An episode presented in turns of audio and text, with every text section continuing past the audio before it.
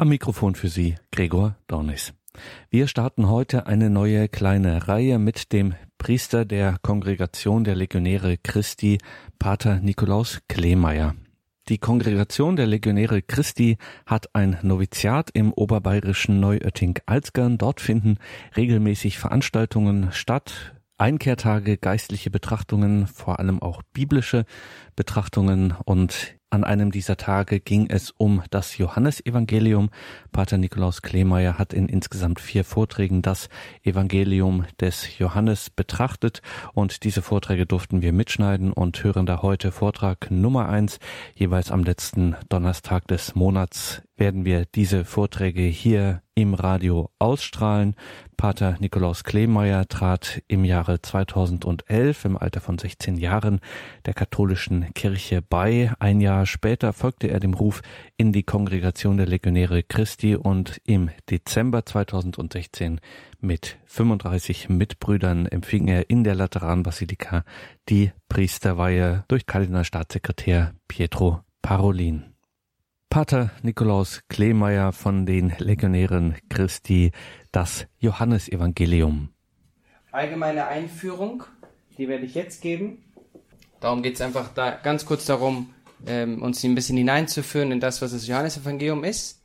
Dann gibt es eins, mal sehen, ob, Sie, ob, wir, das, ob wir das durchstehen. ähm, ein zweites Thema, das heißt das Johannesevangelium und die Christologie. Das kann, das wird ein Thema sein, das ein bisschen theologischer ist da ging es mir ein bisschen darum, ein Kapitel von diesem schönen Buch Einführung in das Christentum von Josef Ratzinger zu besprechen. Denn das Zentrum vom Johannesevangelium, das heißt die Botschaft vom Johannesevangelium ist eine Person, ist Christus selber. Und deswegen möchte ich in diesem zweiten Thema ein bisschen darauf, darauf eingehen. Was bedeutet es, dass wir an Christus glauben? Warum glauben wir an Christus, an diese Person Christi? Okay? Es wird vielleicht nicht so sehr was zu tun haben im Johannesevangelium direkt. Das heißt, es ist nicht so, dass wir jetzt eine Exegese machen vom Johannesevangelium. Aber es ist natürlich sehr inspiriert in den ersten Sätzen vom Johannesevangelium, nicht? Am Anfang war das Wort und das Wort war bei Gott und dann eben dieser berühmte Satz und das Wort ist Fleisch geworden. Die Frage ist, warum ist das Wort Fleisch geworden? Das möchte der zweite Vortrag, der ein bisschen, vielleicht ein bisschen schwieriger sein wird, möchte ein bisschen Antwort geben auf diese Frage. Und dann gehen wir am Nachmittag ähm, in, den, in den Inhalt des Johannesevangeliums. Da werde ich einfach wie ein, ein Scan durchgehen durch das ganze Johannesevangelium mit einem Grundmuster, nicht? Die Evangelien, ist sehr interessant, sind sehr strukturiert. Auch wenn sie entstanden sind, kann man da eine sehr schöne Struktur hinaus herausholen, okay? Manchmal ist die Frage, ob die Struktur, ob wir die hineinbringen, ob wir sie hineinbringen oder ob sie schon existierte. Ich denke, oft ist es so, dass die Intellektuellen sie dann hineinbringen, die Struktur aber es hilft uns ein bisschen zu sehen, dass es eine innere Logik gibt, eine innere Kohärenz innerhalb des Evangeliums und so ist der Zugang zum Evangelium sehr viel einfacher. Und am Ende, das ist vielleicht der angenehmste Teil vom ganzen Tag, einfach mal eine ganz, ganz langsame und intensive ähm, Lectio Divina machen auch ein bisschen gemischt mit einer gewissen Exegese von einem, von einem Kapitel des Johannesevangeliums, und zwar Jesus und die samaritische Frau, das vierte, das vierte, ähm, das vierte Kapitel. Okay, dass wir da einfach ganz langsam Vers für Vers durchgehen, damit sie eben auch ein bisschen herausfinden, herauslesen können, was für ein Reichtum in so einem Evangelium steckt. Okay? Das ist, da ist man immer sehr überrascht, wenn man dann mal wirklich Vers für Vers geht und Wort für Wort, dann kann man da richtige, richtige Welten eröffnen von, von Verständnis, von dem, was Bibel ist, von Verbindungen etc. Das heißt, es ist sehr, sehr reichhaltig. Dann gehen wir jetzt mal ein bisschen an, an Johannes Evangelium mit der, in der, im Bezug mit den, mit den Synoptikern. Okay, die Synoptiker sind die anderen drei Evangelien, die heißen die Synoptiker. Markus, Lukas und Matthäus. Okay? Und wenn Sie sich ein bisschen erinnern, auch an die, an die, das Bibellesen, das Sie selber sicherlich schon gemacht haben, wissen wir, dass, dass die Synoptiker im Grunde eine sehr ähnliche Struktur haben. Und auch sehr viele von ähm, Perikopen, Perikop, wenn ich spreche von Perikopen, dann möchte man immer sprechen von Teilen, von Abschnitten im Evangelium. Okay, eine Perikope ist immer ein Abschnitt im Evangelium. Nicht? Hier steht es in der Sprache des lateinischen Mittelalters Capitula genannt. Sind die Abschnitte aus der Bibel, die für die Lesung im Gottesdienst bestimmt sind. Okay? Das heißt, in der Bibelsprache nennt man Perikopen eben dann ein kleines, ein kleiner Abschnitt, eine, ein Ereignis, ein Dialog von Christus etc. Interessant ist eben, dass in den Synoptikern, wir sprechen jetzt über die Synoptiker ganz kurz, dass dort eben die Perikopen, das heißt diese Ereignisse des Lebens Christi oder auch das, was Christus sagt, oft sehr ähnlich sind. Und das werden Sie merken, nicht? Dass man mal das Markus-Evangelium liest und da sagt, ah, das ist doch irgendwie etwas sehr ähnliches mit etwas, was ich im Matthäus-Evangelium gelesen habe. Okay? Und dann hat auch jedes Evangelium seine Eigenheiten. Nicht? Das Lukas-Evangelium ist berühmt für diesen ganzen großen Vorspann. Nicht die Kindheit Jesu, die Verkündigung Mariens, die Geburt Jesu etc. Nicht? Matthäus wissen wir hat auch eine Version der Geburt Jesu, aber sehr viel kürzer. Dafür bringt Matthäus einige Elemente hinein, die Lukas nicht hat. Zum Beispiel die, die ähm, Elemente der drei Könige, die drei Könige, die Christus besuchen. Hm? Und Markus zum Beispiel ist derjenige, der sich überhaupt nicht um die Kindheit Jesu kümmert, der sofort anfängt mit, mit Johannes dem Täufer. Und dann hat jeder Evangelist auch eine Eigenart, wie er spricht. Markus zum Beispiel ist einer der ersten Evangelien und ist eigentlich sehr synthetisch und gleichzeitig sehr lebendig in der Sprache. Ich habe Markus sehr gerne, weil er sehr lebendig ist in der Art, wie er, wie er die, wie er die Ereignisse Christi erzählt. Er ist zwar der, das kürzeste Evangelium, aber gleichzeitig ist er, ist er derjenige, der oft am, am lebendigsten in den Ausdrücken ist. Und da kann man auch hineingehen in die anderen Evangelien und auch überlegen, gut, für, für welches Publikum war das Evangelium geschrieben? Da weiß man zum Beispiel, dass Lukas wahrscheinlich für ein Publikum geschrieben war, das eher, die eher Griechen waren. Deswegen versucht er oft, jüdische Traditionen zu erklären, weil er weiß, die Leute, die mein Evangelium lesen, die kennen die, äh, die jüdischen Traditionen nicht. Das heißt, ich muss es erklären.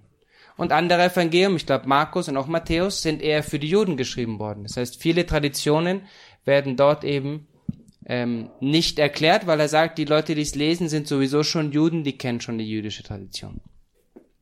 Matthäus ist interessant, weil er wirklich sehr ähm, geschrieben wurde für Juden und mit einem sehr tiefen jüdischen Verständnis geschrieben wurde. Und deswegen gibt es ein interessantes Buch, das ich später auch noch erwähnen werde. Ähm, ein Rabbi spricht mit Jesus das ist ein jüdischer Rabboni, Jakob Neusner, in Vereinigten Staaten, der auch noch lebt, glaube ich. Und der sagt, ich nehme von den vier Evangelium das Matthäus-Evangelium, weil es das ist, das am meisten in der jüdischen, hebräischen Tradition verankert ist, und, und setze mich mit diesem Evangelium mal auseinander. Und schön ist, dass er da sehr viele, sehr interessante Dinge hinausarbeitet. Papst Benedikt sagt dann eben bei das bei weitem wichtigste Buch für den jüdisch-christlichen Dialog, das in den letzten Jahren veröffentlicht worden ist. Das heißt, Papst Benedikt ähm, schätzt dieses Buch sehr. Ich werde auch ein, zwei Gedanken über dieses Buch dann in dem zweiten Vortrag sagen, weil es ein Buch ist, das auch ganz bewusst, Jakob Neusner hat gesagt, ich möchte mit diesem Buch erreichen, dass die Juden bessere Juden werden und die Christen bessere Christen. Dass die Juden wirklich überzeugt sind davon, dass das Judentum für sie richtig ist aber gleichzeitig, dass die Christen überzeugt davon sind, dass das Christentum richtig ist. Und der Ansatzpunkt ist genau der gleiche. Das werden wir dann aber später im zweiten, im zweiten Vortrag ein bisschen hören. Und jetzt eben der Vergleich zwischen Johannes Evangelium und Synoptiker. Schon interessant ist, dass die Grundstruktur vom Johannesevangelium und von den Synoptikern eben unterschiedlich ist. Die Synoptiker haben immer eine Grundstruktur, in der eigentlich alles anfängt in Galiläa, besonders dieses öffentliche Leben Christi in Galiläa mit den Wundern am See Genezareth, Brotvermehrung etc. und dann in Richtung Jerusalem geht. Okay? Und dann eben endet in Jerusalem. Das ist natürlich zum einen ein, ein geschichtlicher Fakt sicherlich gewesen, nicht, dass vielleicht Jesus am Anfang seiner seines öffentlichen Auftrittes mehr in Galiläa war und dann immer mehr Richtung Jerusalem gezogen ist. Aber es hat natürlich auch eine, ein, einen Sinn dahinter, nicht? Alles, was in den Evangelien steht, hat eben auch einen tieferen Sinn, einen theologischen, geistlichen Sinn. Okay? Und das ist natürlich auch beim, bei, bei den Synoptikern sehr wichtig, zu sagen, die Krönung ist in Jerusalem und Galiläa soll letztendlich eine Vorbereitung sein auf diesen, auf diesen Zug nach Jerusalem. Auch geografisch betrachtet ist das sehr interessant, weil Jerusalem sehr hoch liegt. Das heißt, Jesus musste auch von diesem tiefen Tal Jordan, musste er hochziehen nach Jerusalem, um eben dort am Ende erhöht zu werden, nicht? Das heißt, im Evangelium wird das sehr viel benutzt, dass, dass auch diese geografischen, bildlichen Elemente hineingebaut werden und eben auch eine Botschaft bringen möchten. Interessant ist eben, dass im Johannesevangelium diese Grundstruktur nicht so existiert, sondern dass es ein ständiger Wechsel ist von Galiläa nach Jerusalem. Und dass Johannes eigentlich auch nicht wirklich interessiert ist, da jetzt eine logische Sequenz hineinzubringen, sondern er es kümmert ihn nicht so sehr darum, dass auf einmal Jesus von einem Tag auf den anderen wieder von Galiläa nach Jerusalem springen muss, weil er für ihn das ist das Wichtige, die Botschaft und nicht so sehr, ob, ob die Ereignisse auch logisch so gut funktionieren, okay? Was in den Evangelien allgemein so ist, nicht? Das heißt, wundern Sie sich nicht im Evangelium, wenn Sie mal merken, irgendwie kann es auch logisch nicht stimmen, dass dort ist Christus in Galiläa war und dann zwei Stunden danach anscheinend schon wieder in Jerusalem auftaucht. Darum geht's in den Evangelien nicht, nicht? Manchmal gibt es diese Inkohärenzen, die müssen wir in Kauf nehmen, weil die Evangelien eben etwas Tieferes erreichen wollen. Wichtig ist im Johannes-Evangelium, dass es schon sehr zentriert ist eben in Jerusalem. Dass Jerusalem wirklich das Zentrum auch ist der Ereignisse im Johannes-Evangelium. Und dahinter steckt eben ein theologischer Grund. Das ist eine, eine Botschaft, nicht? Zu sagen, für Johannes ist eben das Zentrum der Heilsgeschichte Jerusalem selber. Das heißt, für ihn war wichtig zu sagen, Christus hat in Jerusalem hauptsächlich gewirkt, um zu sagen, er hat wirklich im Zentrum der Heilsgeschichte gewirkt. Andere kleine Unterschiede, die wir auch haben, ist eben, die Synoptiker haben, haben eher kurze Perikopen, das heißt kurze Geschichten. Ähm, Geschichten, die in einem Paragraph, zwei Paragraphen gesagt werden. Johannes Evangelium hat sehr lange und tiefe Perikopen, sehr lange Geschichten. Nicht erinnern wir uns an Lazarus zum Beispiel. Ist eine ganz lange Geschichte, die lange andauert, mit vielen Dialogen, mit vielen Ereignissen. Erinnern wir uns an Jesus und die Samariterin. Auch eine ewig, ein ganzes Kapitel nur über ein Thema. Nicht? Auch das Gespräch mit Nikodemus ist lange. Die ganze Brotvermehrung, nicht? In den Synoptikern ist die Brotvermehrung letztendlich nur ein Paragraph, nicht? In dem Johannesevangelium haben wir die kurze Brotvermehrung, aber dann danach ein ganz langer Diskurs, eben dieser Diskurs in Kapitel 6 über die Brotvermehrung und das lebendige Brot und das Pascha etc. Das heißt, Johannes geht immer sehr tief hinein. Er hat weniger Ereignisse, aber er geht immer sehr tief hinein und bringt in jedem Ereignis immer eine tiefe, auch theologische, christliche, geistliche Botschaft heraus. Nicht? Selbst die Passionsgeschichte ist im Johannesevangelium auch sehr intensiv. Sie erinnern sich sicherlich an die Feier der Passion in der Karwoche, nicht? Da werden immer die Synoptiker gelesen am Palmsonntag, nicht? An dem Tag der Passion Christi. Und oft ist es ein bisschen kürzer. Und dann eben am Karfreitag diese sehr intensive Passionsgeschichte vom Johannesevangelium, die wirklich ganz tief hineinsteigt, auch in diese Dialoge mit Pilatus, mit den, ähm, mit den, mit den Rabbunis, also mit den hohen Priestern, etc. Und auch da interessant zu sehen, wie im Johannesevangelium der Wert und das Wichtige eher die Dialoge sind und nicht so sehr was geschieht. Das heißt, vielleicht gibt es im Johannesevangelium zum Beispiel in der Passionsgeschichte weniger Details über die Kreuzigung und über die Geißelung und über wie das alles geschehen ist, aber sehr viel mehr Dialoge, weil er eben das herausbringen möchte. Er möchte eben diesen Dialog mit Christus herausbringen und eben eine Botschaft übermitteln. Interessant, es gibt viele, einige Perikopen, einige Stellen, die es im Johannesevangelium nicht gibt, nur in den Synoptikern. Zum Beispiel die Versuchungen, natürlich auch die ganze Kindheitsgeschichte, die gibt es aber nur in Lukas und Matthäus. Die Verklärung zum Beispiel auch. Die Einsetzung der Eucharistie, die direkte Einsetzung. Es gibt den großen eucharistischen ähm, Diskurs, aber es gibt keine Einsetzung der Eucharistie beim letzten Abendmahl im Johannesevangelium. Es gibt nur die Fußwaschung. Gethsemane auch nicht. Und dann einige Wunder und auch die Bergpredigt so kommt nicht vor im Johannesevangelium. Dafür gibt es aber im Johannesevangelium sehr wichtige und sehr schöne Perikopengeschichten, die es in den Synoptikern nicht gibt. Zum Beispiel Kana, das schöne, auch sehr, sehr inhaltsreiche Fest in Kana. Dann den Dialog mit Nikodemus, in Kapitel 3. Dann auch der Dialog mit, mit der samaritanischen Frau. Die Auferweckung des Lazarus, auch interessant. die Fußwaschung und dann eben auch einige Details der Passion. Dieser ganz große Dialog mit Pilatus und die Diskussion zwischen Pilatus und den hohen Priestern ist sehr viel ausgeführter in der, in der Passion. Und dann natürlich sehr wichtig auch der Dialog mit Christus und der Mutter am Kreuz, auch nur im Johannesevangelium.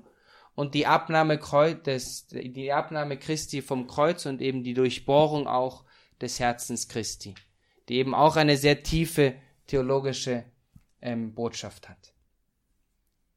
Interessant ist eben, dass man, wenn man das ein bisschen so studiert, herausfinden kann und sagen kann, dass wahrscheinlich der Autor vom Johannesevangelium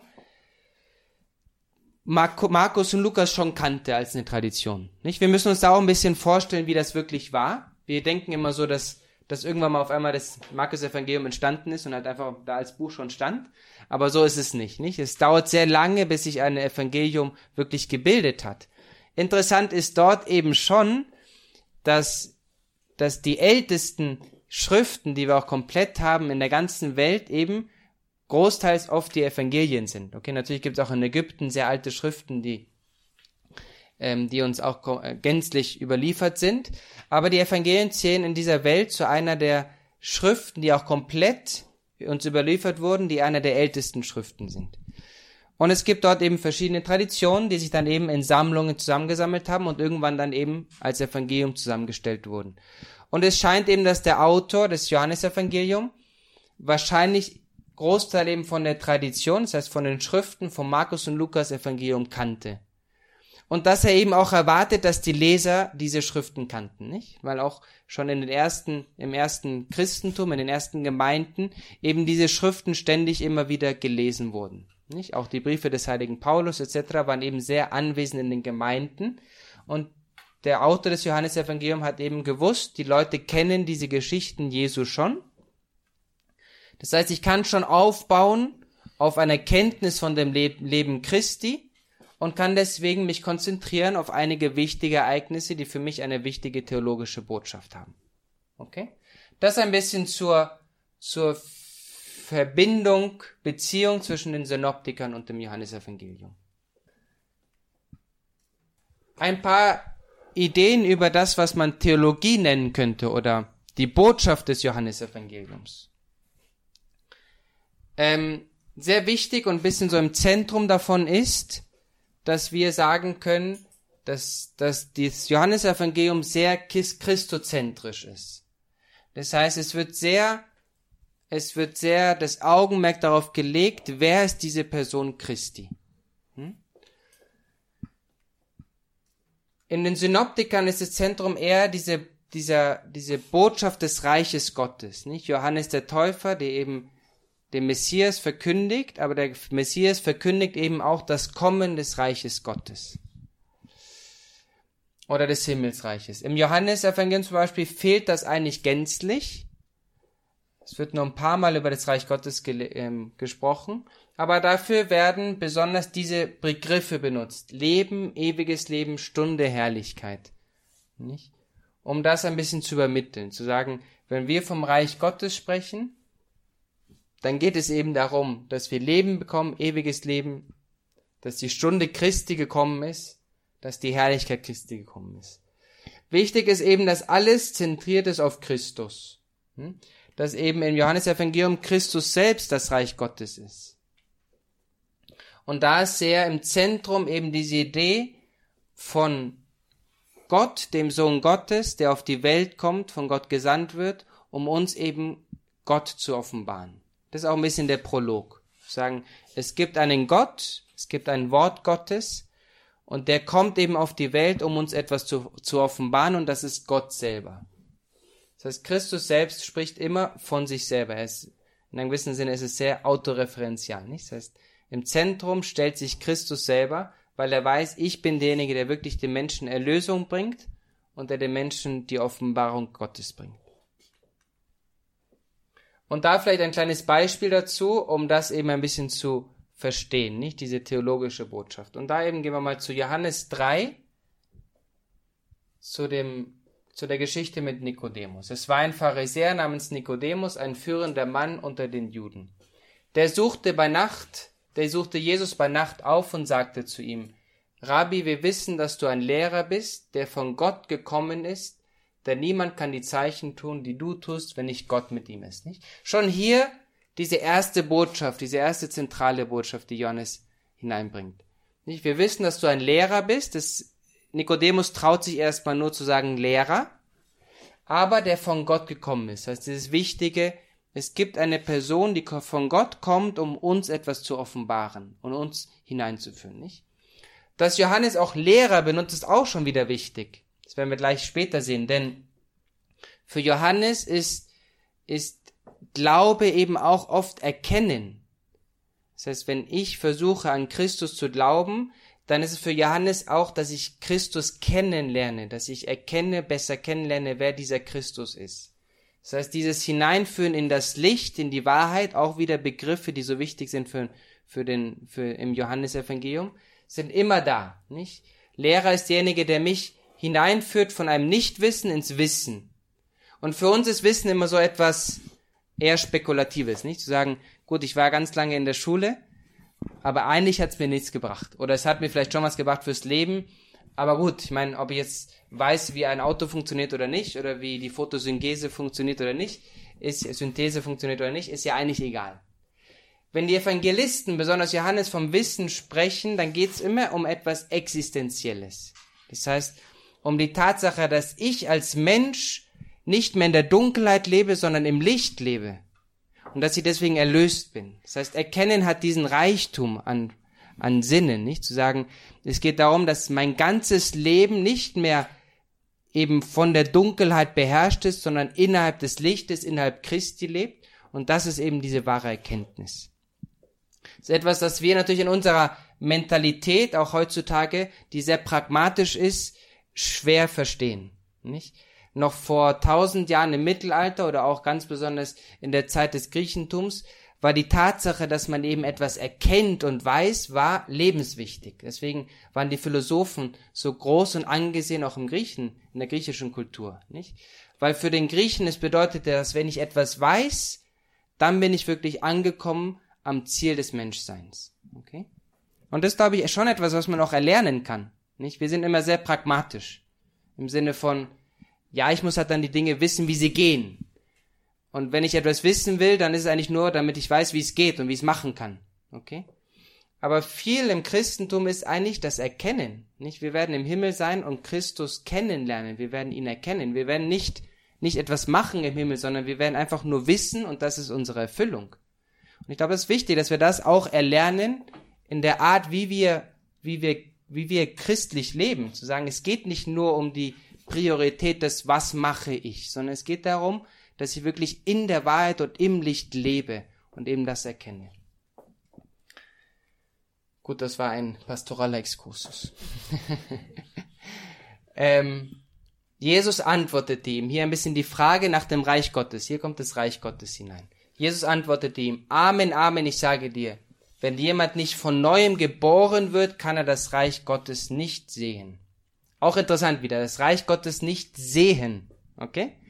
Nicht das Reich Gottes aufbauen. Nicht? Es geht darum, das Reich Gottes zu sehen. Nicht? Auch wieder diese, diese Dimension eher des Erkennens, des Sehens, des Kontemplativen. Nikodemus entgegnete ihm, wie kann ein Mensch, der schon alt ist, geboren werden? Er kann doch nicht in den Schoß seiner Mutter zurückkehren und ein zweites Mal geboren werden. Dann antwortet Christus wieder, ist immer diese Frage, nicht? Das Reich Gottes, wie kommen wir dahin? Amen, Amen, ich sage dir, wenn jemand nicht aus Wasser und Geist geboren wird, kann er nicht in das Reich Gottes kommen. Wie findet man die Antwort auf dieses Reich Gottes? Eben da ein bisschen der Exkursus, wie kommt man dahin? Was aus dem Fleisch geboren ist, das ist Fleisch, was aber aus dem Geist geboren ist, das ist Geist. Wundere dich nicht, dass ich dir sage, ihr müsst von neuem geboren werden. Ein anderes Thema im Johannesevangelium ist genau das, nicht? Dass, dass es eine neue Ordnung, ein neues Gesetz gibt, nicht? Was Christus hier ganz am Anfang im Kapitel 3 anfängt, ihr müsst von neuem geboren werden, das heißt, es gibt etwas Neues, das wird am Ende des Evangeliums, des Johannesevangeliums, wird es zur Krönung geführt, wenn er sagt, ich gebe euch ein neues Gesetz, und zwar das Gesetz der Liebe. Okay? Das ist auch da schon diese Vorbereitung innerhalb des Evangeliums, auf die Krönung am Ende. Das ganz Neue ist eben das neue Gesetz der Liebe. der Wind weht, gut, das sind das andere Elemente, die, auf die wir nicht eingehen. Wie kann das geschehen? Immer diese Frage, wie kann das geschehen? Genau, du bist der Lehrer Israels und du verstehst das nicht. Ist auch eine kleine Ironie. Man sagt auch, der Johannes, ähm, der Autor vom Johannes Evangelium hat auch eine gewisse Ironie. Die sieht man hier. Zu sagen, ihr seid doch die Juden, die sagen, wir haben die Wahrheit, wir haben die, wir sind die Lehrer der Welt, die Weisesten der Welt. Und ihr versteht dennoch nicht, dass ich gekommen bin und dass, dass ich wirklich die Wahrheit habe. Und dann eben die zentrale Aussage. Wenn ich zu euch über irdische Dinge gesprochen habe und ihr nicht glaubt, wie werdet ihr glauben, wenn ich zu euch über himmlische Dinge spreche? Und niemand ist in den Himmel hinaufgestiegen, außer dem, der vom Himmel herabgestiegen ist, der Menschensohn. Zu sagen, wenn wir über das Reich Gottes sprechen, dann sprechen wir nicht über etwas, was wir hier auf dieser Welt schaffen können.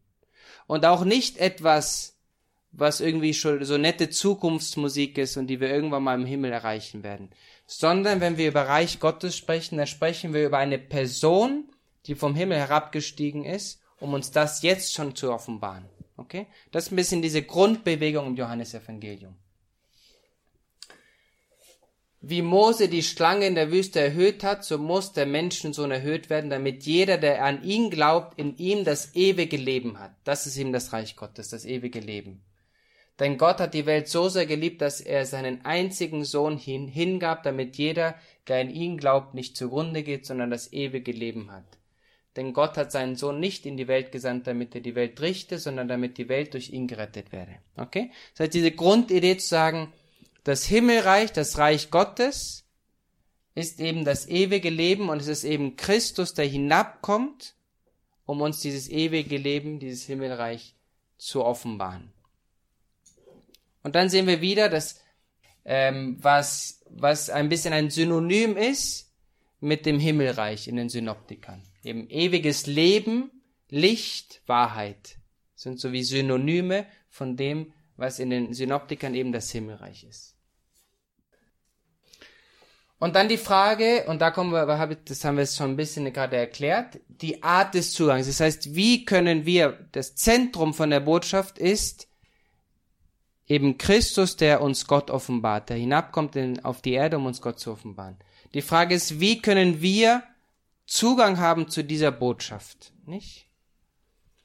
Und da ist eben für Johannes sehr wichtig Glauben und Erkennen, nicht? Glaubensthema nach dem Christusthema zentrale Wichtigkeit. Und wenn er sagt Glauben, dann, dann müssen wir es nicht im Johannesevangelium suchen, wie oft Glauben dort vorkommt. Wahrscheinlich nicht so oft, sondern es gibt dann immer Synonyme. Johannes ist jemand, der sehr bildlich spricht.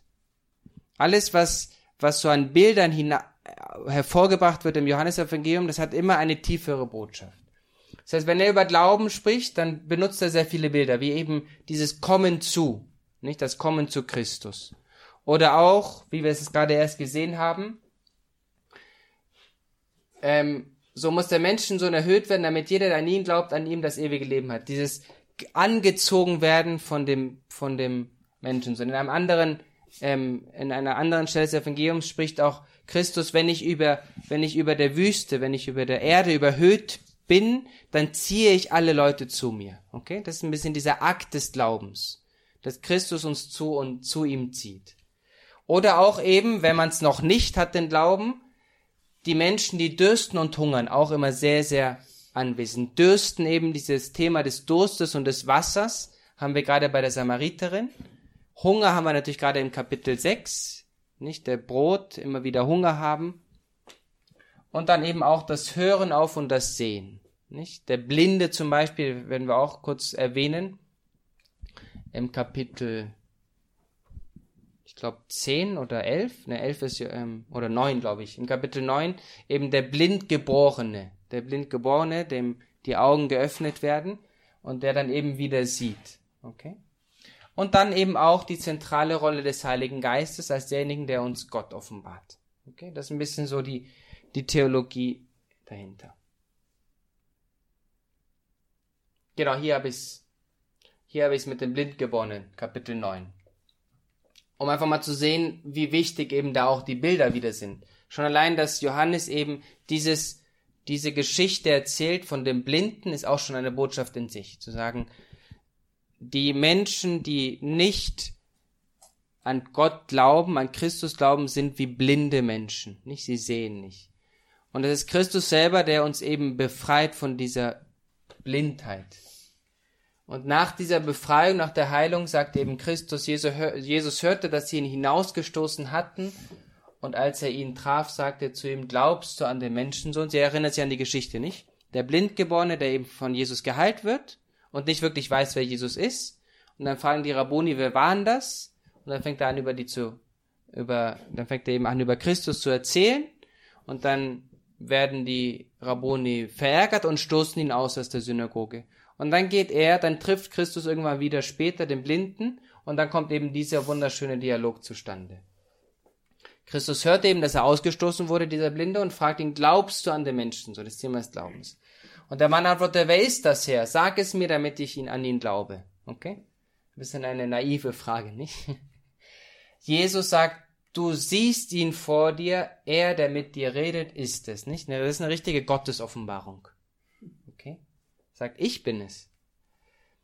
Er aber sagte, ich glaube, Herr, und er warf sich vor ihm nieder. Da sprach Jesus, um zu richten bin ich in diese Welt gekommen, damit die Blinden sehen und die Sehenden blind werden. Okay? Das heißt, dieses Thema eben des Sehens, der Glaube als Sehen. Die Entstehung des Evangeliums und der Autor. Okay? Einmal eine der ersten Erwähnungen des Evangeliums haben wir in diesem Papier Bischof von Gerapolis, 130 Gerapolis, nach 130 nach Christus. Und da spricht er eben hier unten, glaube ich, wenn aber irgendwo jemand, der dem Presbyter nachgefolgt war, kam, erkundigte ich mich nach den Berichten des Presbyters. Und dann wird eben hier, was Aristo und der Presbyter Johannes beide Jünger sagten.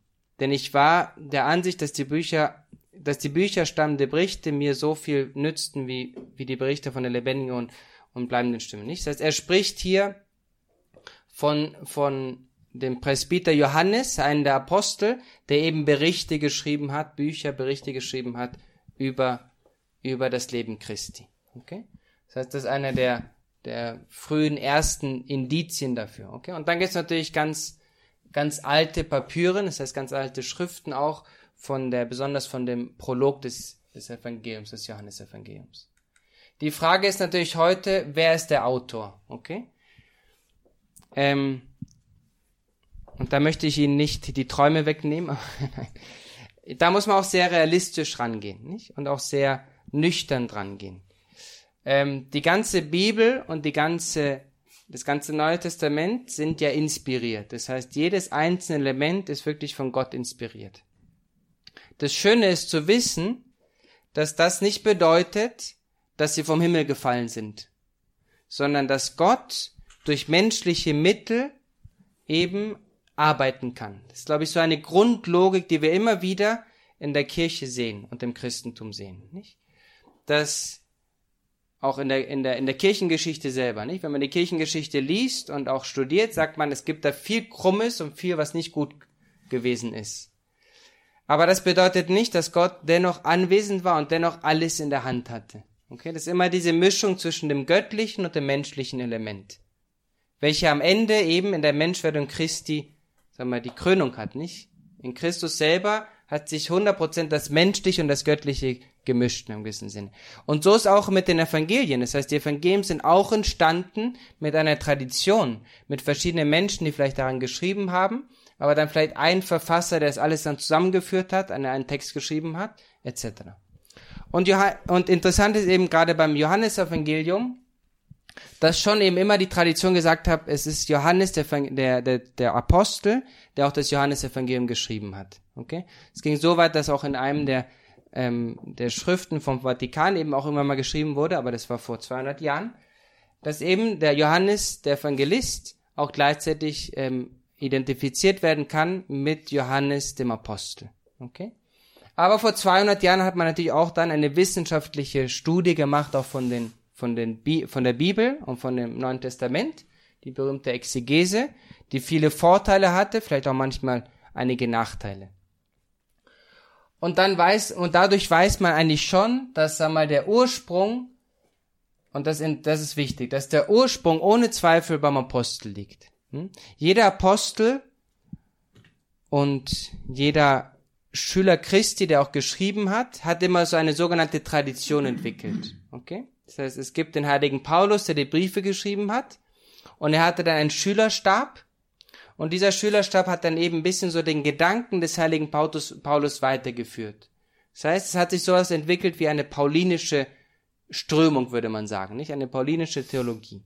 Und das gleiche gibt es eben auch beim heiligen Johannes. Das heißt, es gab den heiligen Johannes, der hat die Botschaft Christi empfangen, hat Christus selber erlebt, hat mit ihm gelebt, war einer der Jünger und hat dann eben auch sicherlich geschrieben und eben einen Schülerkreis um sich herum gebildet. Und die haben, das, haben sie natürlich ernährt, der dann eben von seinem Gedankengut. Und aus diesem Schülerkreis einem gewissen Sinne ist herausgewachsen das Johannesevangelium. Okay? Das heißt, man kann sagen und man darf sagen, der, der Ursprung liegt im Johannes, dem, dem, dem Apostel Christi. Okay?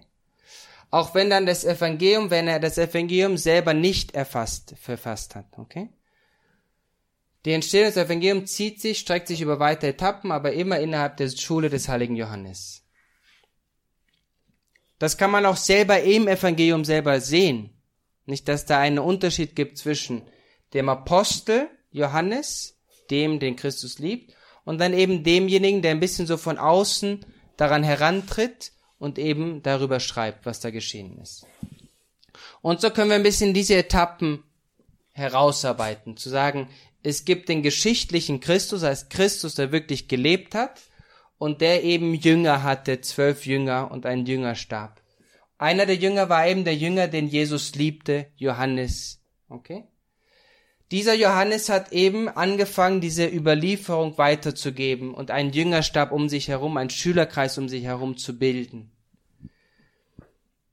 Aus diesem Schülerkreis eben auch mit anderen Einflüssen von christlichen Ge Gemeinschaften, aber auch beim Johannes besonders von hellenistischen, das heißt griechischen Elementen, ist dann eben wohl Ende des ersten Jahrhunderts dieses Johannesevangelium geschrieben worden. Okay, das ist ein bisschen so die Entstehungsgeschichte vom Johannesevangelium.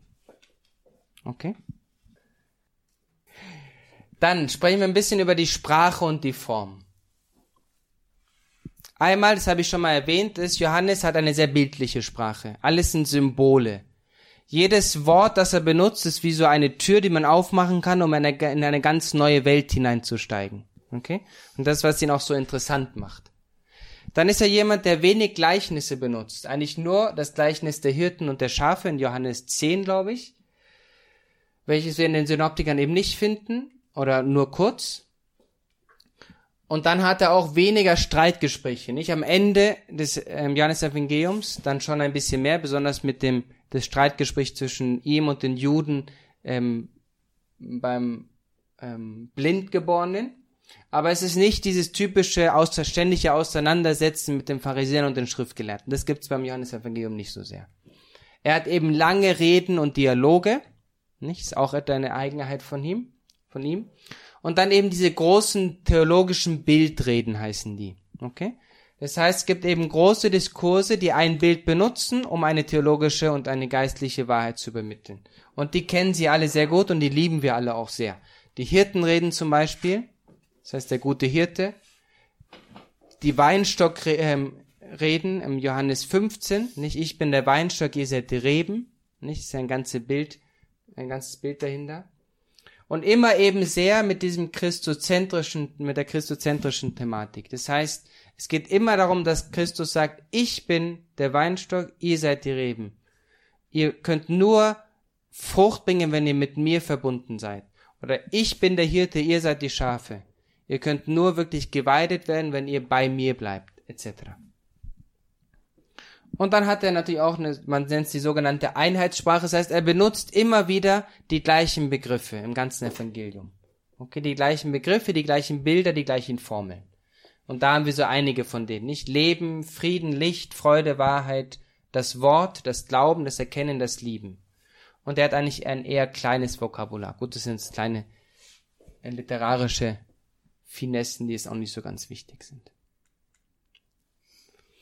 Grundstruktur, und damit hören wir dann auch schon mit dem ersten ähm, mit der, mit dem ersten Vortrag auf.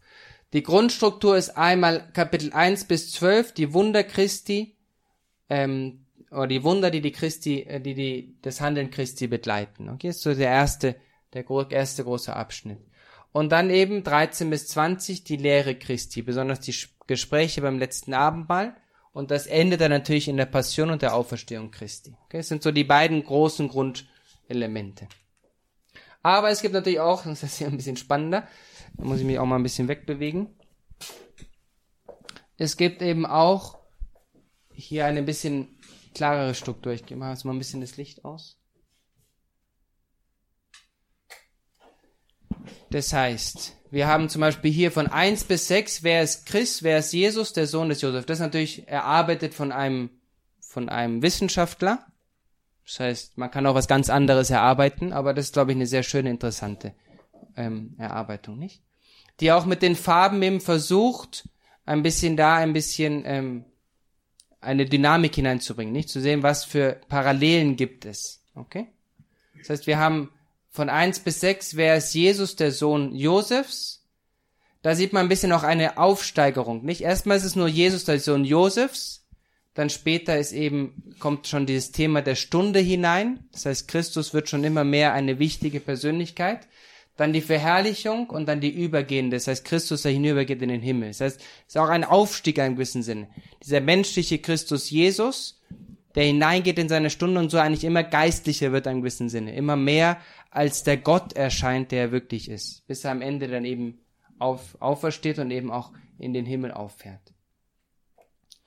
Und da interessant, nicht zu sehen, wie es anfängt mit Johannes dem Täufer. Hier zum Beispiel eine Parallele, die einfach sehr interessant ist, wenn man das sieht. Da sieht man auch eine Logik dahinter, nicht? Täufer sagt ganz am Anfang, ich bin es nicht, ich bin es nicht. Okay? Christus sagt am Anfang, ich bin, ich bin es. Was ist die Parallele? Ich bin ist die Formel, die im Alten Testament benutzt wird für Jahwe, Gott. Das ist diese berühmte Jahwe, der Herrgott. Gott offenbart sich beim Dornbusch mit diesem Wort, ich bin Jahwe. Okay? Und Christus ist derjenige, der das auch tut, eben im Kapitel 18, ich bin. Auch schon im Kapitel 4 wird er das sagen, ich bin. Okay? Das heißt, man sieht hier eben diese Parallelen, diese Interessant auch, man kann das ganze Evangelium auch strukturieren nach den Festen. Es gibt immer so eine Grundstruktur. Es gibt immer wieder Feste, die erscheinen und nach jedem Fest gibt es immer eine Offenbarung. Okay? Und dann eben zum Beispiel hier die Parallelen des am Anfang, dem ersten Teil, ist es eher das Thema der Anbetung dieser Mariterin und dann der, der Blindgeborene, der auch Christus am Ende anbetet. Im zweiten Teil die Botschaft ist eben ist das neue Gesetz. Einmal Christus, der das neue Gesetz ankündigt und der es dann selber erfüllt durch seinen Kreuzestod. Das war eine erste Betrachtung des Johannesevangeliums von Pater Nikolaus Kleemeyer. Er gehört der Kongregation der Legionäre Christi an und erhielt einen Einkehrtag zum Johannesevangelium im Noviziat der Legionäre Christi im oberbayerischen Neuötting-Alzgern. Den nächsten Vortrag hören Sie dann genau heute in vier Wochen am Donnerstag, den 26. Oktober. Die Priesterkongregation der Legionäre Christi hat auch eine Laienbewegung, das Regnum Christi, und dieses Regnum Christi hat viele Veranstaltungen im deutschsprachigen Raum. Wenn Sie im Infofeld zur Sendung schauen, finden Sie da einen Link auch der Veranstaltungsort, wo wir diesen Vortrag, diese Vorträge von Pater Nikolaus Kleemeyer zum Johannesevangelium mitschneiden durften, ist kein verschlossenes Haus, das Noviziat der Legionäre Christi. Dort finden immer wieder spannende und interessante geistliche Tage statt wo man gerne dazukommen kann. Beispielsweise am kommenden Samstag gibt es Gedanken zum Herbst des Lebens. Das Beste kommt jetzt. Ausrufezeichen. Pater Francisco Sunderland lädt ein zu einem Nachmittag Gedanken zum Herbst des Lebens. Das Beste kommt jetzt. Der Wechsel vom aktiven Berufsleben in den Ruhestand ist ja ein Einschnitt und gekennzeichnet von Umbruchs- und Entscheidungssituationen und die Übergangssituation im Herbst des Lebens hat private, berufliche und natürlich auch, und das ist der Schwerpunkt dieses Nachmittags jetzt am Samstag in Neuötting-Alzgern, hat natürlich auch geistliche Aspekte.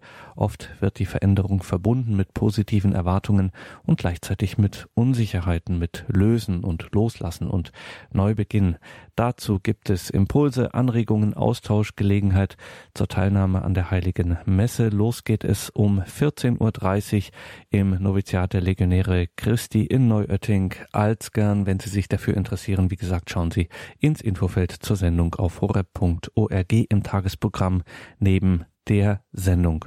Jetzt machen wir uns bereit für das Nachtgebet der Kirche, die komplett um 21.40 Uhr. Bleiben Sie dran. Ich freue mich, wenn wir dann im Gebet miteinander verbunden sind. Hier am Mikrofon darf ich mich von Ihnen verabschieden und wünsche Ihnen allen einen gesegneten Abend und eine behütete Nacht. Machen Sie es gut, sagt Gregor Dornis.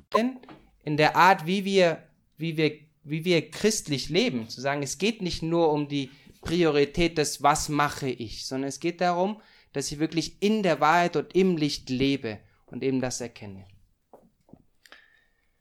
Gut, das war ein pastoraler Exkursus. ähm, Jesus antwortete ihm, hier ein bisschen die Frage nach dem Reich Gottes. Hier kommt das Reich Gottes hinein. Jesus antwortete ihm, Amen, Amen, ich sage dir, wenn jemand nicht von neuem geboren wird, kann er das Reich Gottes nicht sehen. Auch interessant wieder, das Reich Gottes nicht sehen. Okay? Nicht das Reich Gottes aufbauen.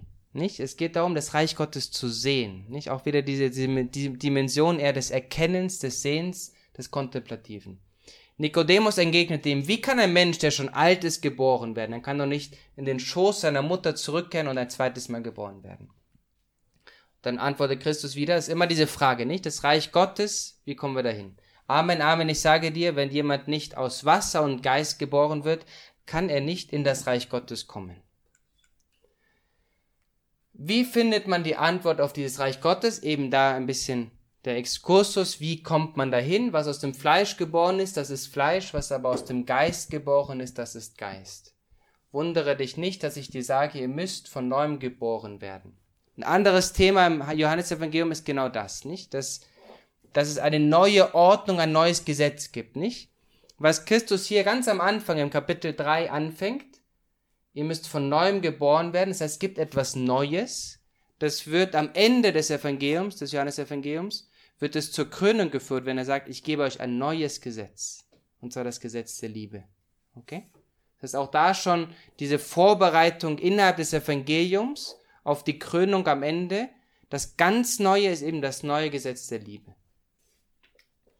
der Wind weht, gut, das sind das andere Elemente, die, auf die wir nicht eingehen. Wie kann das geschehen? Immer diese Frage, wie kann das geschehen?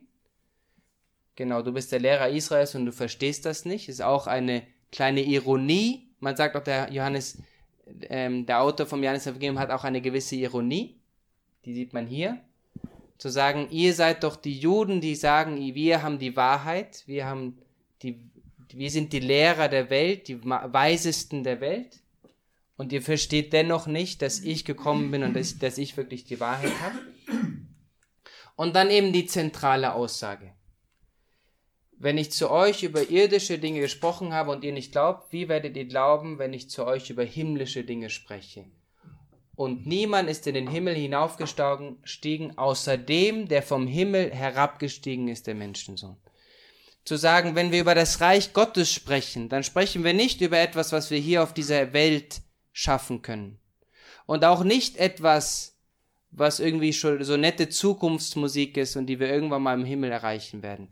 Sondern wenn wir über Reich Gottes sprechen, dann sprechen wir über eine Person, die vom Himmel herabgestiegen ist, um uns das jetzt schon zu offenbaren. Okay? Das ist ein bisschen diese Grundbewegung im Johannesevangelium wie Mose die Schlange in der Wüste erhöht hat, so muss der Menschensohn erhöht werden, damit jeder, der an ihn glaubt, in ihm das ewige Leben hat. Das ist ihm das Reich Gottes, das ewige Leben. Denn Gott hat die Welt so sehr geliebt, dass er seinen einzigen Sohn hin, hingab, damit jeder, der in ihn glaubt, nicht zugrunde geht, sondern das ewige Leben hat. Denn Gott hat seinen Sohn nicht in die Welt gesandt, damit er die Welt richte, sondern damit die Welt durch ihn gerettet werde. Okay? Das heißt, diese Grundidee zu sagen, das Himmelreich, das Reich Gottes, ist eben das ewige Leben und es ist eben Christus, der hinabkommt, um uns dieses ewige Leben, dieses Himmelreich zu offenbaren. Und dann sehen wir wieder, dass ähm, was, was ein bisschen ein Synonym ist mit dem Himmelreich in den Synoptikern. Eben ewiges Leben, Licht, Wahrheit sind so wie Synonyme von dem, was in den Synoptikern eben das Himmelreich ist. Und dann die Frage, und da kommen wir, das haben wir jetzt schon ein bisschen gerade erklärt, die Art des Zugangs. Das heißt, wie können wir, das Zentrum von der Botschaft ist eben Christus, der uns Gott offenbart, der hinabkommt in, auf die Erde, um uns Gott zu offenbaren. Die Frage ist, wie können wir Zugang haben zu dieser Botschaft, nicht? Und da ist eben für Johannes sehr wichtig Glauben und Erkennen, nicht? Glaubensthema nach dem Christus-Thema zentrale Wichtigkeit. Und wenn er sagt Glauben, dann, dann müssen wir es nicht im Johannesevangelium suchen, wie oft Glauben dort vorkommt, wahrscheinlich nicht so oft, sondern es gibt dann immer Synonyme. Johannes ist jemand, der sehr bildlich spricht. Alles, was, was so an Bildern hervorgebracht wird im Johannesevangelium, das hat immer eine tiefere Botschaft. Das heißt, wenn er über Glauben spricht, dann benutzt er sehr viele Bilder, wie eben dieses Kommen zu, nicht das Kommen zu Christus. Oder auch, wie wir es gerade erst gesehen haben, ähm, so muss der Menschensohn erhöht werden, damit jeder, der an ihn glaubt, an ihm das ewige Leben hat. Dieses angezogen werden von dem, von dem Menschen. So in einem anderen, ähm, in einer anderen Stelle des Evangeliums spricht auch Christus, wenn ich über, wenn ich über der Wüste, wenn ich über der Erde überhöht bin, dann ziehe ich alle Leute zu mir. Okay? Das ist ein bisschen dieser Akt des Glaubens, dass Christus uns zu und zu ihm zieht. Oder auch eben, wenn man es noch nicht hat, den Glauben, die Menschen, die dürsten und hungern, auch immer sehr, sehr anwesend. Dürsten eben dieses Thema des Durstes und des Wassers haben wir gerade bei der Samariterin. Hunger haben wir natürlich gerade im Kapitel 6, nicht der Brot, immer wieder Hunger haben. Und dann eben auch das Hören auf und das Sehen. Nicht? Der Blinde zum Beispiel werden wir auch kurz erwähnen. Im Kapitel, ich glaube 10 oder 11, ne 11 ist ähm, oder 9 glaube ich, im Kapitel 9 eben der Blindgeborene der Blindgeborene, dem die Augen geöffnet werden und der dann eben wieder sieht. Okay? Und dann eben auch die zentrale Rolle des Heiligen Geistes als derjenigen, der uns Gott offenbart. Okay? Das ist ein bisschen so die, die Theologie dahinter. Genau, hier habe ich es hier habe ich es mit dem Blindgeborenen, Kapitel 9. Um einfach mal zu sehen, wie wichtig eben da auch die Bilder wieder sind. Schon allein, dass Johannes eben dieses diese Geschichte erzählt von dem Blinden, ist auch schon eine Botschaft in sich. Zu sagen, die Menschen, die nicht an Gott glauben, an Christus glauben, sind wie blinde Menschen. Nicht, sie sehen nicht. Und es ist Christus selber, der uns eben befreit von dieser Blindheit. Und nach dieser Befreiung, nach der Heilung, sagt eben Christus, Jesus hörte, dass sie ihn hinausgestoßen hatten und als er ihn traf, sagte er zu ihm, glaubst du an den Menschensohn? Sie erinnert sich an die Geschichte, nicht? Der Blindgeborene, der eben von Jesus geheilt wird und nicht wirklich weiß, wer Jesus ist. Und dann fragen die Rabboni, wer waren das? Und dann fängt er an, über die zu, über, dann fängt er eben an, über Christus zu erzählen. Und dann werden die Rabboni verärgert und stoßen ihn aus aus der Synagoge. Und dann geht er, dann trifft Christus irgendwann wieder später den Blinden und dann kommt eben dieser wunderschöne Dialog zustande. Christus hört eben, dass er ausgestoßen wurde, dieser Blinde, und fragt ihn, glaubst du an den Menschen? So das Thema des Glaubens. Und der Mann antwortet, wer ist das Herr? Sag es mir, damit ich ihn an ihn glaube. Okay? Ein bisschen eine naive Frage, nicht? Jesus sagt, du siehst ihn vor dir, er, der mit dir redet, ist es, nicht? Das ist eine richtige Gottesoffenbarung. Sagt, ich bin es. Er aber sagte, ich glaube, Herr, und er warf sich vor ihm nieder. Da sprach Jesus, um zu richten bin ich in diese Welt gekommen, damit die Blinden sehen und die Sehenden blind werden. Okay, das heißt, dieses Thema eben des Sehens, der Glaube als Sehen. die Entstehung des Evangeliums und der Autor. Okay? Einmal eine der ersten Erwähnungen des Evangeliums haben wir in diesem Papier Bischof von Gerapolis, 130 Gerapolis, nach 130 nach Christus. Und da spricht er eben hier unten, glaube ich, wenn aber irgendwo jemand, der dem Presbyter nachgefolgt war, kam, erkundigte ich mich nach den Berichten des Presbyters. Und dann wird eben hier, was Aristo und der Presbyter Johannes beide Jünger sagten. Denn ich war der Ansicht, dass die Bücher dass die Bücher stammende Berichte mir so viel nützten wie, wie die Berichte von der lebendigen und, und bleibenden Stimme. Nicht? Das heißt, er spricht hier von, von dem Presbyter Johannes, einem der Apostel, der eben Berichte geschrieben hat, Bücher, Berichte geschrieben hat über, über das Leben Christi. Okay? Das heißt, das ist einer der, der frühen ersten Indizien dafür. Okay? Und dann gibt es natürlich ganz, ganz alte Papyren, das heißt ganz alte Schriften auch, von der, besonders von dem Prolog des, des Evangeliums, des Johannesevangeliums. Die Frage ist natürlich heute, wer ist der Autor? Okay? Ähm, und da möchte ich Ihnen nicht die Träume wegnehmen. da muss man auch sehr realistisch rangehen, nicht? Und auch sehr nüchtern dran gehen. Ähm, die ganze Bibel und die ganze, das ganze Neue Testament sind ja inspiriert. Das heißt, jedes einzelne Element ist wirklich von Gott inspiriert. Das Schöne ist zu wissen, dass das nicht bedeutet, dass sie vom Himmel gefallen sind, sondern dass Gott durch menschliche Mittel eben arbeiten kann. Das ist, glaube ich, so eine Grundlogik, die wir immer wieder in der Kirche sehen und im Christentum sehen, nicht? Dass auch in der, in der, in der Kirchengeschichte selber, nicht? Wenn man die Kirchengeschichte liest und auch studiert, sagt man, es gibt da viel Krummes und viel, was nicht gut gewesen ist. Aber das bedeutet nicht, dass Gott dennoch anwesend war und dennoch alles in der Hand hatte. Okay, das ist immer diese Mischung zwischen dem göttlichen und dem menschlichen Element, welche am Ende eben in der Menschwerdung Christi, sagen wir, die Krönung hat, nicht? In Christus selber hat sich 100% das Menschliche und das Göttliche gemischt in einem gewissen Sinne. Und so ist auch mit den Evangelien. Das heißt, die Evangelien sind auch entstanden mit einer Tradition, mit verschiedenen Menschen, die vielleicht daran geschrieben haben aber dann vielleicht ein Verfasser, der es alles dann zusammengeführt hat, einen Text geschrieben hat, etc.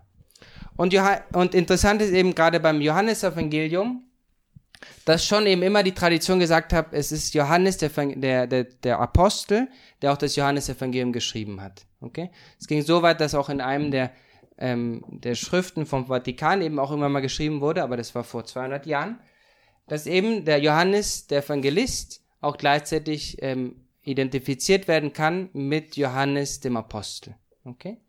Aber vor 200 Jahren hat man natürlich auch dann eine wissenschaftliche Studie gemacht, auch von, den, von, den von der Bibel und von dem Neuen Testament, die berühmte Exegese, die viele Vorteile hatte, vielleicht auch manchmal einige Nachteile. Und dann weiß, und dadurch weiß man eigentlich schon, dass, sag mal, der Ursprung, und das, das ist wichtig, dass der Ursprung ohne Zweifel beim Apostel liegt. Hm? Jeder Apostel und jeder Schüler Christi, der auch geschrieben hat, hat immer so eine sogenannte Tradition entwickelt. Okay? Das heißt, es gibt den heiligen Paulus, der die Briefe geschrieben hat, und er hatte dann einen Schülerstab, und dieser Schülerstab hat dann eben ein bisschen so den Gedanken des heiligen Paulus, Paulus weitergeführt. Das heißt, es hat sich sowas entwickelt wie eine paulinische Strömung, würde man sagen, nicht? Eine paulinische Theologie. Und das gleiche gibt es eben auch beim heiligen Johannes. Das heißt, es gab den heiligen Johannes, der hat die Botschaft Christi empfangen, hat Christus selber erlebt, hat mit ihm gelebt, war einer der Jünger und hat dann eben auch sicherlich geschrieben und eben einen Schülerkreis um sich herum gebildet. Und die haben, das, haben sich natürlich ernährt, der dann eben von seinem Gedankengut. Und aus diesem Schülerkreis einem gewissen Sinne ist herausgewachsen das Johannesevangelium. Okay? Das heißt, man kann sagen und man darf sagen, der, der Ursprung liegt im Johannes, dem, dem, dem Apostel Christi. Okay? Auch wenn dann das Evangelium, wenn er das Evangelium selber nicht erfasst, verfasst hat. Okay? Die Entstehung des Evangeliums zieht sich, streckt sich über weite Etappen, aber immer innerhalb der Schule des heiligen Johannes. Das kann man auch selber im Evangelium selber sehen. Nicht, dass da einen Unterschied gibt zwischen dem Apostel Johannes dem, den Christus liebt, und dann eben demjenigen, der ein bisschen so von außen daran herantritt und eben darüber schreibt, was da geschehen ist. Und so können wir ein bisschen diese Etappen herausarbeiten, zu sagen, es gibt den geschichtlichen Christus, als Christus, der wirklich gelebt hat und der eben Jünger hatte, zwölf Jünger und ein Jüngerstab. Einer der Jünger war eben der Jünger, den Jesus liebte, Johannes. Okay? Dieser Johannes hat eben angefangen, diese Überlieferung weiterzugeben und einen Jüngerstab um sich herum, einen Schülerkreis um sich herum zu bilden. Aus diesem Schülerkreis eben auch mit anderen Einflüssen von christlichen Ge Gemeinschaften, aber auch beim Johannes besonders von hellenistischen, das heißt griechischen Elementen, ist dann eben wohl Ende des ersten Jahrhunderts dieses Johannesevangelium geschrieben worden. Okay, das ist ein bisschen so die Entstehungsgeschichte vom Johannesevangelium. Okay? Dann sprechen wir ein bisschen über die Sprache und die Form. Einmal, das habe ich schon mal erwähnt, ist, Johannes hat eine sehr bildliche Sprache. Alles sind Symbole. Jedes Wort, das er benutzt, ist wie so eine Tür, die man aufmachen kann, um in eine, in eine ganz neue Welt hineinzusteigen. Okay? Und das, was ihn auch so interessant macht. Dann ist er jemand, der wenig Gleichnisse benutzt. Eigentlich nur das Gleichnis der Hirten und der Schafe in Johannes 10, glaube ich welches wir in den Synoptikern eben nicht finden oder nur kurz. Und dann hat er auch weniger Streitgespräche, nicht? Am Ende des ähm, Johannes Evangeliums dann schon ein bisschen mehr, besonders mit dem das Streitgespräch zwischen ihm und den Juden ähm, beim ähm, Blindgeborenen. Aber es ist nicht dieses typische ständige Auseinandersetzen mit den Pharisäern und den Schriftgelehrten. Das gibt es beim Johannes Evangelium nicht so sehr. Er hat eben lange Reden und Dialoge nicht? Ist auch eine Eigenheit von ihm, von ihm. Und dann eben diese großen theologischen Bildreden heißen die. Okay? Das heißt, es gibt eben große Diskurse, die ein Bild benutzen, um eine theologische und eine geistliche Wahrheit zu übermitteln. Und die kennen sie alle sehr gut und die lieben wir alle auch sehr. Die Hirtenreden zum Beispiel, das heißt der gute Hirte, die Weinstockreden im Johannes 15, nicht ich bin der Weinstock, ihr seid die Reben, nicht, das ist ein ganzes Bild ein ganzes Bild dahinter. Und immer eben sehr mit diesem christozentrischen, mit der christozentrischen Thematik. Das heißt, es geht immer darum, dass Christus sagt, ich bin der Weinstock, ihr seid die Reben. Ihr könnt nur Frucht bringen, wenn ihr mit mir verbunden seid. Oder ich bin der Hirte, ihr seid die Schafe. Ihr könnt nur wirklich geweidet werden, wenn ihr bei mir bleibt, etc. Und dann hat er natürlich auch eine, man nennt es die sogenannte Einheitssprache, das heißt, er benutzt immer wieder die gleichen Begriffe im ganzen Evangelium. Okay, die gleichen Begriffe, die gleichen Bilder, die gleichen Formeln. Und da haben wir so einige von denen, nicht? Leben, Frieden, Licht, Freude, Wahrheit, das Wort, das Glauben, das Erkennen, das Lieben. Und er hat eigentlich ein eher kleines Vokabular. Gut, das sind kleine äh, literarische Finessen, die es auch nicht so ganz wichtig sind. Grundstruktur, und damit hören wir dann auch schon mit dem ersten, ähm, mit der, mit dem ersten Vortrag auf. Die Grundstruktur ist einmal Kapitel 1 bis 12, die Wunder Christi, ähm, oder die Wunder, die die Christi, äh, die, die das Handeln Christi begleiten. Okay, ist so der erste, der erste große Abschnitt. Und dann eben 13 bis 20 die Lehre Christi, besonders die Gespräche beim letzten Abendmahl und das endet dann natürlich in der Passion und der Auferstehung Christi. Okay, das sind so die beiden großen Grundelemente. Aber es gibt natürlich auch, das ist hier ein bisschen spannender, da muss ich mich auch mal ein bisschen wegbewegen. Es gibt eben auch hier eine bisschen klarere Struktur. Ich mache jetzt mal ein bisschen das Licht aus. Das heißt, wir haben zum Beispiel hier von 1 bis 6, wer ist Christ, wer ist Jesus, der Sohn des Josef. Das ist natürlich erarbeitet von einem, von einem Wissenschaftler. Das heißt, man kann auch was ganz anderes erarbeiten, aber das ist, glaube ich, eine sehr schöne, interessante ähm, Erarbeitung, nicht? Die auch mit den Farben eben versucht, ein bisschen da, ein bisschen ähm, eine Dynamik hineinzubringen, nicht? Zu sehen, was für Parallelen gibt es. Okay? Das heißt, wir haben von 1 bis 6, wer ist Jesus, der Sohn Josefs? Da sieht man ein bisschen auch eine Aufsteigerung, nicht? Erstmal ist es nur Jesus, der Sohn Josefs. Dann später ist eben, kommt schon dieses Thema der Stunde hinein. Das heißt, Christus wird schon immer mehr eine wichtige Persönlichkeit. dann die Verherrlichung und dann die übergehende, das heißt Christus, der hinübergeht in den Himmel. Das heißt, es ist auch ein Aufstieg in einem gewissen Sinne.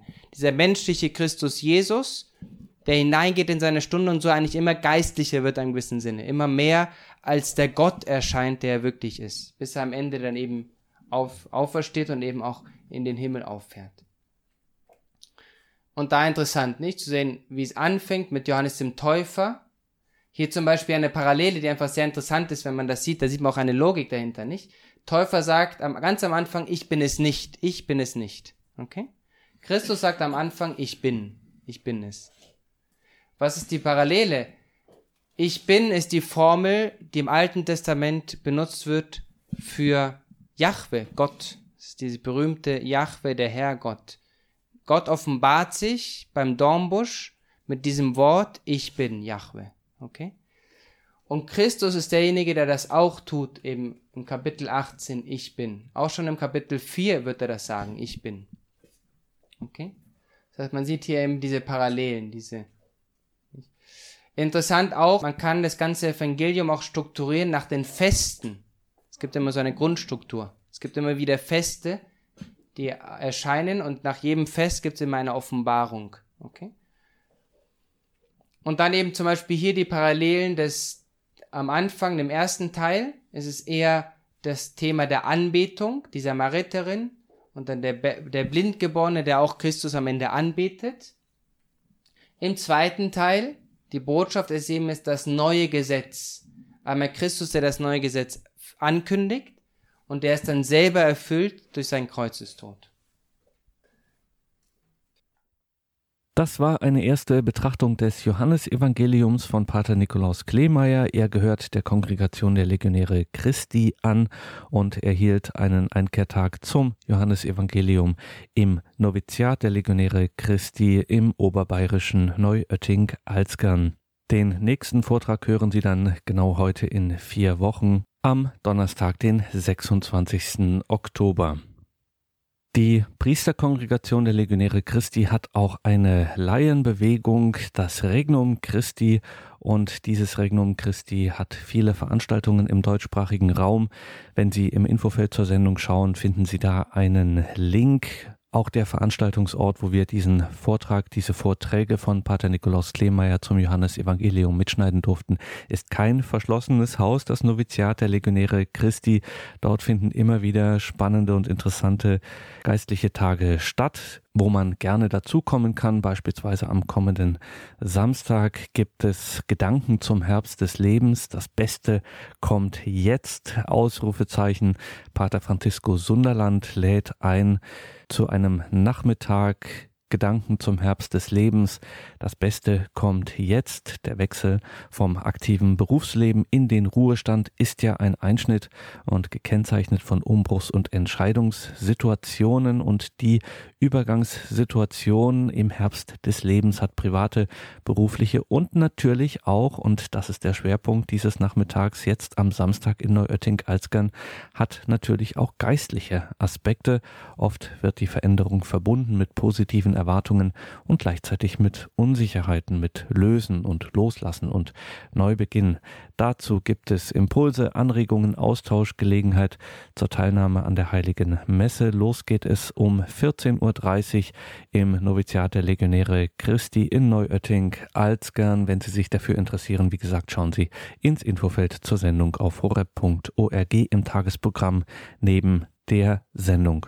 Jetzt machen wir uns bereit für das Nachtgebet der Kirche, die komplett um 21.40 Uhr. Bleiben Sie dran. Ich freue mich, wenn wir dann im Gebet miteinander verbunden sind. Hier am Mikrofon darf ich mich von Ihnen verabschieden und wünsche Ihnen allen einen gesegneten Abend und eine behütete Nacht. Machen Sie es gut, sagt Gregor Dornis.